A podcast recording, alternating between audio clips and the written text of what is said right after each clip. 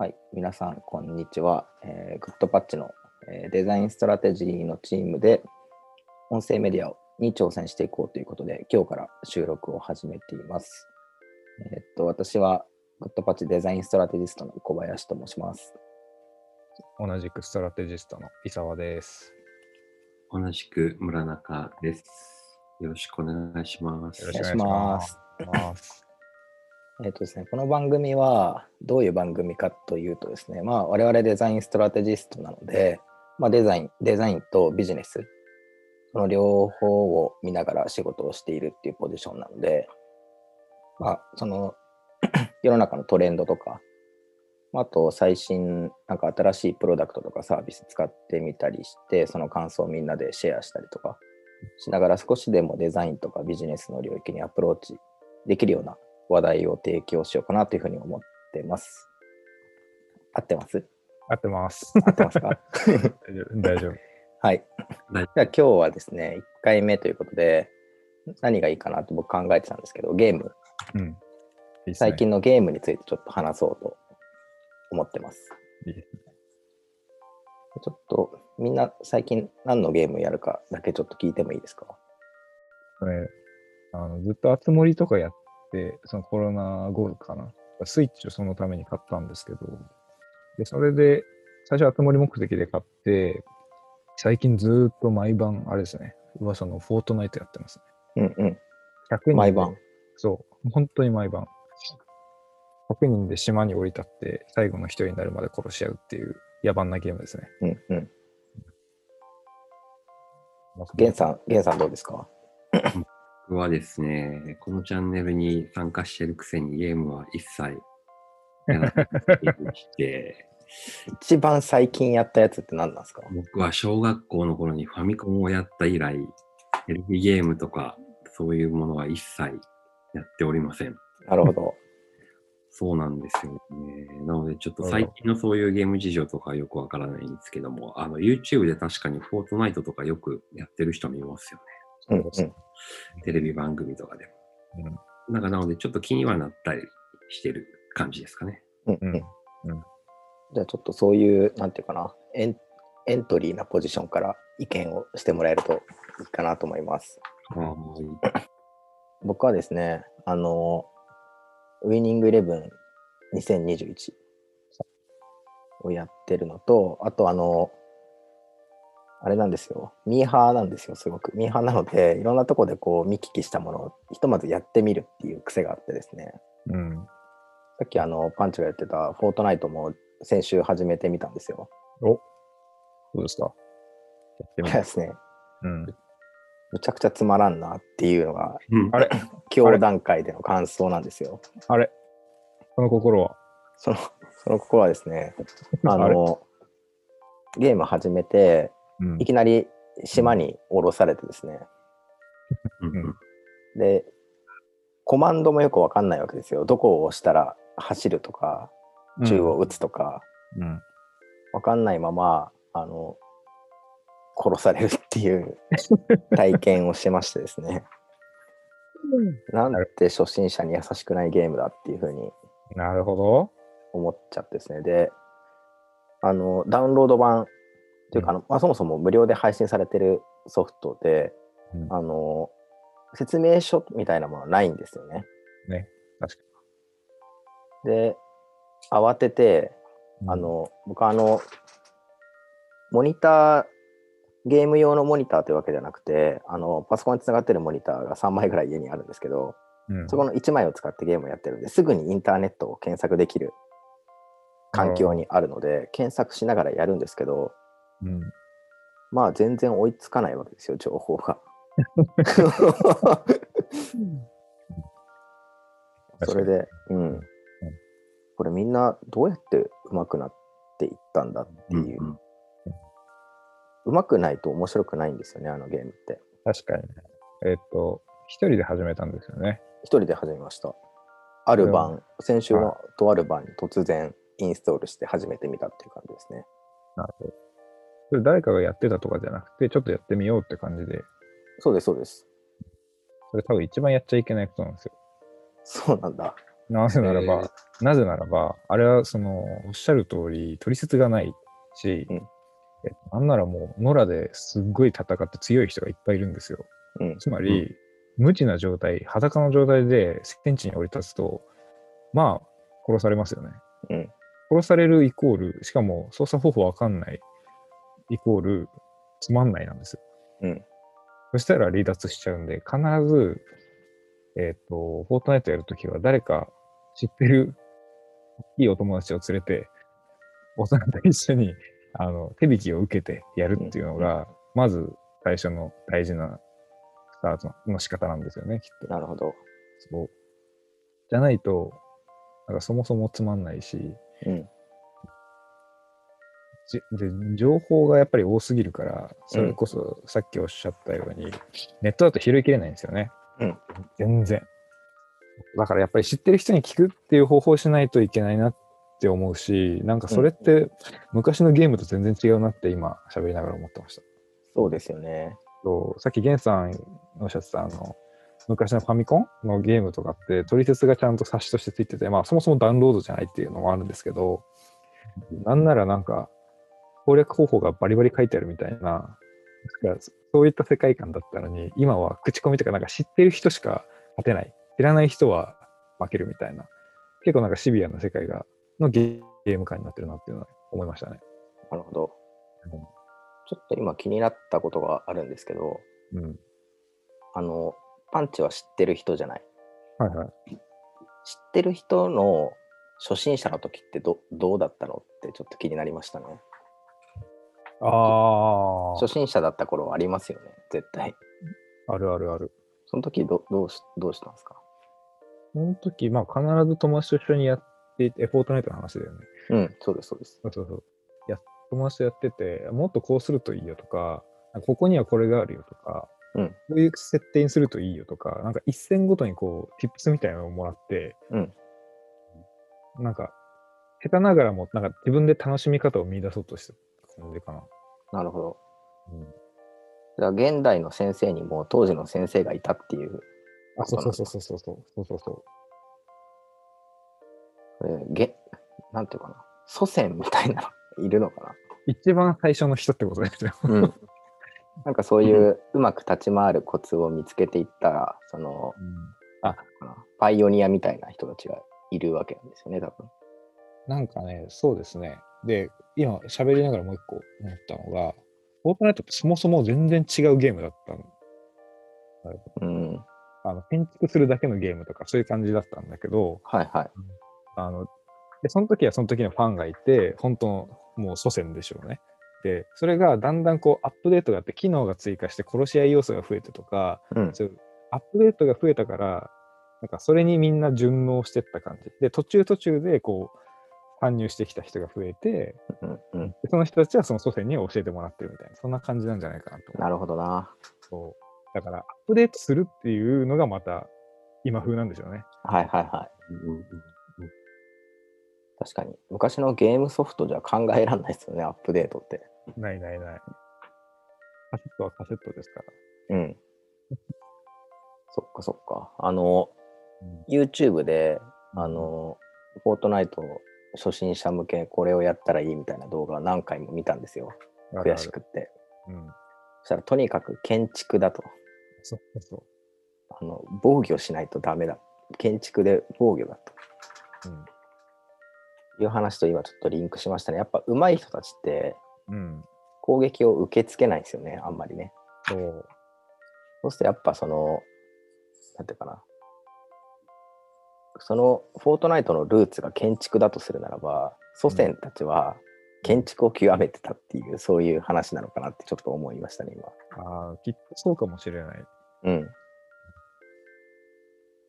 ゲンさんに説明すると、建築っていうのは、はいはい。あのただ銃で撃っちゃうんだけじゃなくて、なんか、壁を張ったりとか、屋根作ったりとか、はい本当建築ですね。できるんですよ。で、上手い人っていうのはもう戦ってるそばからバンバンって小屋みたいなの作って防御したりとか、なんかもうバーンって階段作って、高いところから上、こう敵を定めて撃ったりとか、はいはい。ただの銃撃戦じゃなくて、そういったその、建物を作るっていう要素が入ってるのがフォートナイトなんですよでうまい、もともとはフォートナイトって殺し合いのゲームじゃなくて、その建築のゲームだったってこと。そこですよね。なんか面白い 面白いというか、不思議なところが。そうそうそう。そうですよね。変わっていくんですね、ルールが。変わっていくんですよ。ルールというか、遊び方が変わっていくっていう感じですかね、どんどん。そうですね。なるほど。なんかこう、アップデートっていうとね、こう、単純に殺し合いだったら、武器が増えていくとか、うんうん現状が変わるみたいなうん。こと、シンプルにイメージしますけど、そうじゃなくて、なんか、うん。ゲームの遊び方が変わっていくっていうのが、なんかすごい面白いなっていうか、うん。ねえそうですよね。今ってそういう感じなんだなってちょっと聞いてて思いますね。うん。それはあれですよね、取説は作れないんですよね、台じゃなくて。そうですね。参加する人がみんなで作って、取説ごと作っていくみたい作れないんですね。うん。な。ね。あそうですよね。攻略方法知ってる人がもう発信してくれるから、うんうんうん。まあ YouTuber しかり、あとゲーム会社みたいなところが、ここはこうするといいみたいな、こう、発信してくれるっていうのもまたあるんですよね。うんうん。なるほど。あ確かにな。あこれ無料でできるとはいえ、うんゲーム会社が当然作ってるんですよね。そうですね。ゲーム会社は無料で配信してこれ何で儲けてるんですか？そこなんですよ。これは、う戦う自分のプレイヤーのコスチューム、ん。なるほど。あの初期設定はあるんですけど、もう、すっごい頻度でいろんなコスチューム出すんですよ。で、大体1個1000円とか2000円とか、うんうん。結構いい値段するんですけど、あの、やっぱりその独特の世界観があって、たそう、ただのこう、いいわゆる戦争ゲームみたいな明細とかじゃなくて、なんかちょっとファンシーなキャラクターだったりとか、あと、それこそ、マーベルとかのヒーローと、スター・ウォーズとか、結構そう、コラボレーションもしてるんで、なるほど。もうその辺でビジネスしてますね、彼ら。なるほど。うん。いやなんか、上手ですよね。その、プレイヤー、プレイヤーをエヴァンジェリストとして勝手に宣伝してもらうって、ビジネスとしてむちゃくちゃこう、なんていうかな、うんてこの原理が効きまくるうん。モデルだなって。昔ってやっぱその、ゲーム開発会社自身が PR したりとか、うんその周りにいる媒体、うん。メジャーとファミ通とかに。ファミ通、欲しいファミ通 のライターがこう宣伝するっていう感じだったんだけど、やっぱりそのはいプレイヤーがプレイヤーを呼ぶ、うん。そのモデルっていうのはなんかもう極めてうんニューノーマルというか、ねうん、本当ですよね。買ってもらうっていうよりもどんどん参加者増やしていくっていう。う、え。ん、ただたただただ増やしていくっていううん。重要さというか。うん。ただね、うん、そこでやられたんですよ、私は。おうあ、なんかね。配信動画とか見て、何これむちゃくちゃ面白そうじゃんって参入してみたんだけど、うん出花をくじかれる体験。なるほど。うん。これはね、うん。まだまだなんとかしたいですよね。うん。したいですよねって僕がなんとかするわけではないんですけど、うん。あの、うん1プレイヤー、そのエントリープレイヤーとしては、うん。先生を見つけるって結構ハードル高いですよね。高い。知り合いいなかったら終わる、終わるし。そうだよな。なんかさ、もともとそのゲーム好きの友達が多い人とかはまあ有利だし、うん。なんか超体育会系で育って誰も周りゲームやっとらんみたいな感じの人って、うん。ちょっと苦しいわけですよね、始めるには。苦しい。めちゃくちゃ苦しい。え、ウィニングイレブンはどうなんですか？最新のやつって。あれはまあ、なんか昔のやつって、うん普通にサッカーゲームだから操作方法さえ分かればっていう感じじゃないですか。そうですね。フォートナイトと違ってもサッカーっていうね、うん。そう認知されたもんだし、ルール的には、ね、別に、普通通りに走れても問題ないのかなと思うんですけど。そうですね。あの、ウィニングイレブンは敷居がものすごく低い。うん一方で、ちょっとこれ、僕も最近問題意識があるんですけど、おあのですね、格差がやばいんですよ。ゲーム内の。あの、フォートナイトって課金によってうん。格差って生まれないじゃないですか。その、見た目は変わるけど、プレイヤースキルだけじゃないですか。その、強さ的なね。うんうん。でもウイニングイレブンって、あの、まあ、これもすごくこう、最近っぽいんですけど、うん。あの、現実の世界で活躍した選手、うん。そのスペインリーグとか、うんプレミアリーグとかで活躍した選手が、その翌週にウイニングイレブンの世界で、そのうんピックアップガチャみたいな感じで、うんうんその選手を獲得する権利があるんですよ。で、うんガチャを回して当選するとその選手を獲得できるっていう、そういう感じなんですね。すごい。うん。うん。で、一回、えーっと、ゲーム内の仮想通貨からいくらだろうな、100円ぐらいかな。うん。で、大体ね、900円分ぐらいかな、1週間で。ガチャを回せるんですよ。結構いい感じの値段ですね。はい。だから僕、毎週900円ぐらいお支払いしてるんですよ。してるすごい。あ僕みたいに、あの、なんだろうな。別にお金持ちじゃないんだけど、お金払ってやってる人は、割とその、いい選手うんに恵まれた環境でサッカーをプレーすることができるんですけど、うんうん例えば小学生とか、小学生の毎週900円って超きついわけですよ、多分。うん。いやー、うん。でも、オンライン世界では別に小学生とか大人とか関係なく、ウィニングイレブンの中のプレイヤーとして戦うわけだから、選手が全然違うわけですよ。あこれね、あの、なんか、なんていうかな、ちょっと罪を、罪の意識があるんですよ。その、ちょっと選手が弱い人と対、僕はむちゃくちゃ強いんですよ、チームの。ーうんメッシとか、クリスティアーノ・ロナウドとか、はいはい。そういう超有名どころの選手も揃ってるんですけど、そうじゃない人と戦うときに、すごい格差を感じてしまう。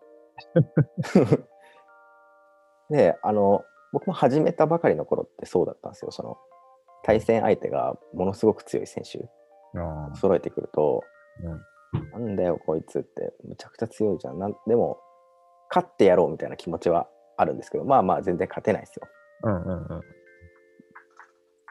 まあそれもなんか離脱していく要因なのかなってちょっと思ってますね確かにね。フォートナイトよりあのお金でなんていうかなそのうんうん強弱が割と割り振られちゃう世界観ではありますねいや、なんか同じですね。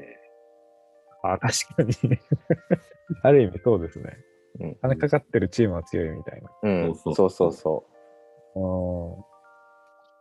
そっかそう考えると確かにリアルさは増したって感じなのかもしれないけど、なんか、ちょっと前の、まあ、てか iPhone が出てきてから、スマートフォンアプリでゲームがすごい流行って、課金っていう概念が出てきた時って、大体なんかそういう感じだったじゃないですか。ううんうん無課金だと弱い。で、うん課金しないと強くなれない。うんで、結局それが、なんだ、なんだろう、モラル的に道徳的な観点で、ちょっとそんなんないんじゃないってなって、だんだん課金がそのフォートナイト的なうん強さじゃなくて自己満みたいなとこうんに一回シフトしたんだけど、うんウィーレはまだ昔の概念のままみたいな、そんな感じなのかああそうだと思いますねな。うん。面白いな。あのサッカーファンとしてはやっぱ見逃せないんですよね、その現実世界で活躍した選手が翌週出てくるってすごい こうドキドキするわけですよ。しかもあのウイニングイレブンの画面がちょっとイメージできるかわかんないですけど、あの選手一人一人に細かい能力が設定されてるんですよね。うんうんうん。あのスピードがいくつとか、シュート力がいくつとか、ディフェンスセンスがいくつとか。うんうん。何項目ぐらいあるんだろう ?30 項目ぐらいあるのかな？にあそれぞれうん。ものすごい細かい、こう、1から100まで能力が振られていて、そのうん活躍度合いによって、先週のですね、先週の活躍度合いによって能力が変わるんですよ。で、その能力が変わった状態の選手は、そのガチャでしか獲得できないわけですよ。うんあこのそのガチャを逃しちゃうと、もうその能力になった選手はもう今後獲得できない可能性が高いので、ああ、なるほど。なんかね、縛り付けられてる感じしますね、ガチャに。やらなきゃいかん。能力が変わるんだ。うん。なんかその、さっきパンチが言ってたスマートフォンが出た当初のガチャうんと違って、回数制限があるんですよね。へえ。ウイレのガチャはですね、3回しか引けないですよ。その1ピックアップに対して。え、いくつ金を積んでも？そうです。3回しか引けないですよ。へえ。まあ、何回でも引けちゃうと、そのピックアップされた選手を必ず獲得できちゃうようになるんですけど、そこには運要素が入ってるんですよね。うんうんなんか20 10人から20人ぐらいピックアップされて、うん。その中でも目玉選手みたいなのがいるんですよね。クリスチャーノ・ロナウドとかメッシみたいな有名な選手。うん。あとなんかハットトリックしちゃって、うん。能力がものすごく上がってますみたいな選手が目玉選手でいるんですけど、なるほ2、どね。30人の中から3回のガチャでそれを当てるっていう、そういうゲームなんですよ。ガチャに関しては。ドキドキですね。うん。あもう、声とか出ちゃいますもん。よっしゃみたいな。すげえな。毎週一人でドキドキしてますね。うん。そっか。それ、運はやっぱり、別、別、ななんだろう。不満ではないんですか？運要素があるっていうのは。僕はありだなと思ってますね。うん。やっぱその、なんていうかな。まあ、そもそもガチャを引ける時点、引ける引けないっていうその区分ができちゃうことで、差別あ、格差は生まれてるんだけども、うんそこに運がなくなったらもっと広がっちゃうんですよね。うん。まあね。うん。だからせめてものその格差を埋める。その、なんていうかな、方法として運要素が入ってるのは僕はありだなと思ってますね。で、プレイヤーとしてはなんかもう、すごい熱心な人だったら、もうはい。いくら金積んでもいいから、うん。もう、よこせよと。うん。いう心理になるのが多分普通なのかなと思ってて、ああ、そうそう、多分そういう人もいるかもしれないけど、僕はちょっと違うかな。一応ぎ消費者なりにゲームバランス考えるってこと。そうそうそう。なんかその申し訳なく思っちゃうんですよね。やっぱその僕がそのキラキラスター軍団で相手がそうじゃない時うん。ちょっと遠慮しちゃったりとか変な心が生まれちゃうんでそのフェアにやっぱゲームを楽しみたいっていう心がやっぱ強いかもしれないですね。ああ。で、それ、プレイしてるときってどういう気持ちなんですか？弱い、例えば、なんか、脇役みたいな人の寄せ集めみたいなはいチーム、当たったときって、うんプレイは手加減したりするんですか？あしますね。やっぱあのすぐすぐその力の差ってうん露呈されるので、例えば前半で僕が2点取りましたと。うんうん。後半はなんかあんまり攻めないですね。そうね。なんかね、いじめてる感じがちょっとするのかな。あんまりボコボコやっちゃうと。そう。どっちの人が多いんだろう？その、ボコボコいじめるタイプと。ああ、どうなんだろうな。僕弱いチームであんまり試合に出ないからうん、いじめられる経験がないからちょっとわかんないですけど。あでもやっぱつ強い同士でもプレイヤースキルに差があるので、ボコボコにされることはありますよ、かなり。ああ、ああ。そっか。7対0とかで負けることありますもん。野球じゃないですか。もう泣きたくなるやつ。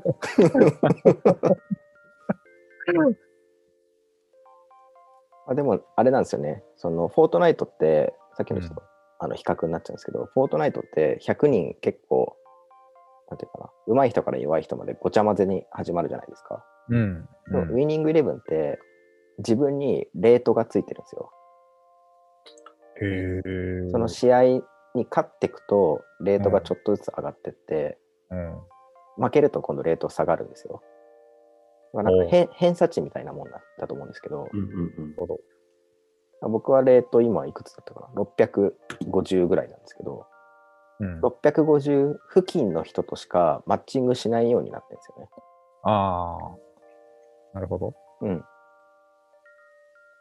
からそのプレイヤースキル差はあんまり出ないようになってますね。なるほど。その辺はうまいなって思ってますね。あの仕組み、上。そう。フォートナイトも似た感じではあって、なんだろう、ちょっと違うのかな。えっと、フォートナイト遊べるデバイスが、スイッチとプレステ4と、あとパソコン？まあうん今、パソコンできないのかもしれないけど。で、そうすると何が違うかって、こう、操作するインターフェースが違うんで、うん。コントローラーなのか、キーボードとマウスなのかっていううん。差があって、圧倒的にあの、キーボードとマウスの方がすごい、そのさっき言った建築、めちゃめちゃ早くできちゃうんですよ。だから、なんか、そこは、なんかデバ、同じデバイス同士の人しかマッチングしないようになってるっぽいですね。できる限り。なるほど。え。なんかそうやってやっぱりある程度、ね、ゲームバランスをこうスキルと、あとデバイスで管理しないと多分いけないんでしょうね。うんうんうん。ウィニングイレブンって、んプレステだけ？プレステだけじゃないかな。パソコンでさすがにできないと思う。PS4 だけだと思うんですよ。なるほど。あれ？あスイッチもあんのかな？ちょっとわかんないですけど。うん。だから、配信する、その、プラットフォームが変わると、うん。バラバランスの取り方がまた、ゲーム会社考えなきゃいけないでしょううんうん。確かにね。ね。ねレイヤーコードですもんね。ね。うん。確かにな、ソフトウェア側はハードの制約によってある程度仕様を変えたりとか、っていうことを許容していかなきゃいけないですよね。配信するプラットフォームが広がれば広がるほど、ゲーム会社は、その、儲け口は増えるんでしょうけど、うんその分考えなきゃ、当たり前だけど考えなきゃいけないことがすごい増えてるんだろうなって。うんうん。確かに。契約もしかり。うんうん。エンジニアとかすたくさんいるのかなあのよくアプリとかだと Android 専用エンジニアとう iOS ん専用エンジニアとかいるけど、例えばフォートナイトでこうスイッチ専用のエンジニアがいて、うんプレステ4専用のエンジニアがいてとか、うんなんかそやっぱりそういう人員の配置の仕方はそんな感じなのかこれちょっと聞き気になりますね。ね。人どれぐらい抱えてるんだろうって単純に思いますね。こういううんゲーム会社、今。昔と絶対違うじゃないですか。うん。それコメント募集しましょうよ。あ、いい、いいね。なんかゲーム。ゲーム開発のことをちょっとうん。知ってる人いたら教えてください。知りたい。あの、ちょっと強引にビジネスに結びつけるわけではないですけど、はいはい。あの、なんていうかな、その、マルチサイドのマッチングプラットフォームとちょっと似てるかもしれないですね。考え方というか。まあ、あんま典型的なのと Amazon とか、扱う商品数が増えれば増えるほど、うん。うん。えー、と消費者は自分に合う商品を見つけづらくなる。うん。うんつまり Amazon は扱う商品が増えれば増えるほど、その消費者に、えー、とぴったりな商品をおすすめするフィルターを設計し続けなければならないですよね。うん。もうこれ、多分ビジネスを続けていく限りずっと向き合っていくうん。確かに。課題だと思うので、まあ、その点ゲームも同じかもしれないですね。うん。あ、そっか、確かに。ちょっとあの、私がプラットフォームマニアというのもあって、差し込みました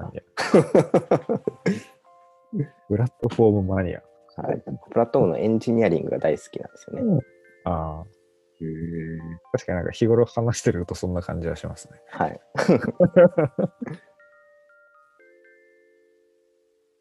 じゃあ、今日はゲームについていろいろお話ししてきましたけど、なんか、まとめるとどんな話をしてきたきたんでしたっけ？なんだろうね。うん。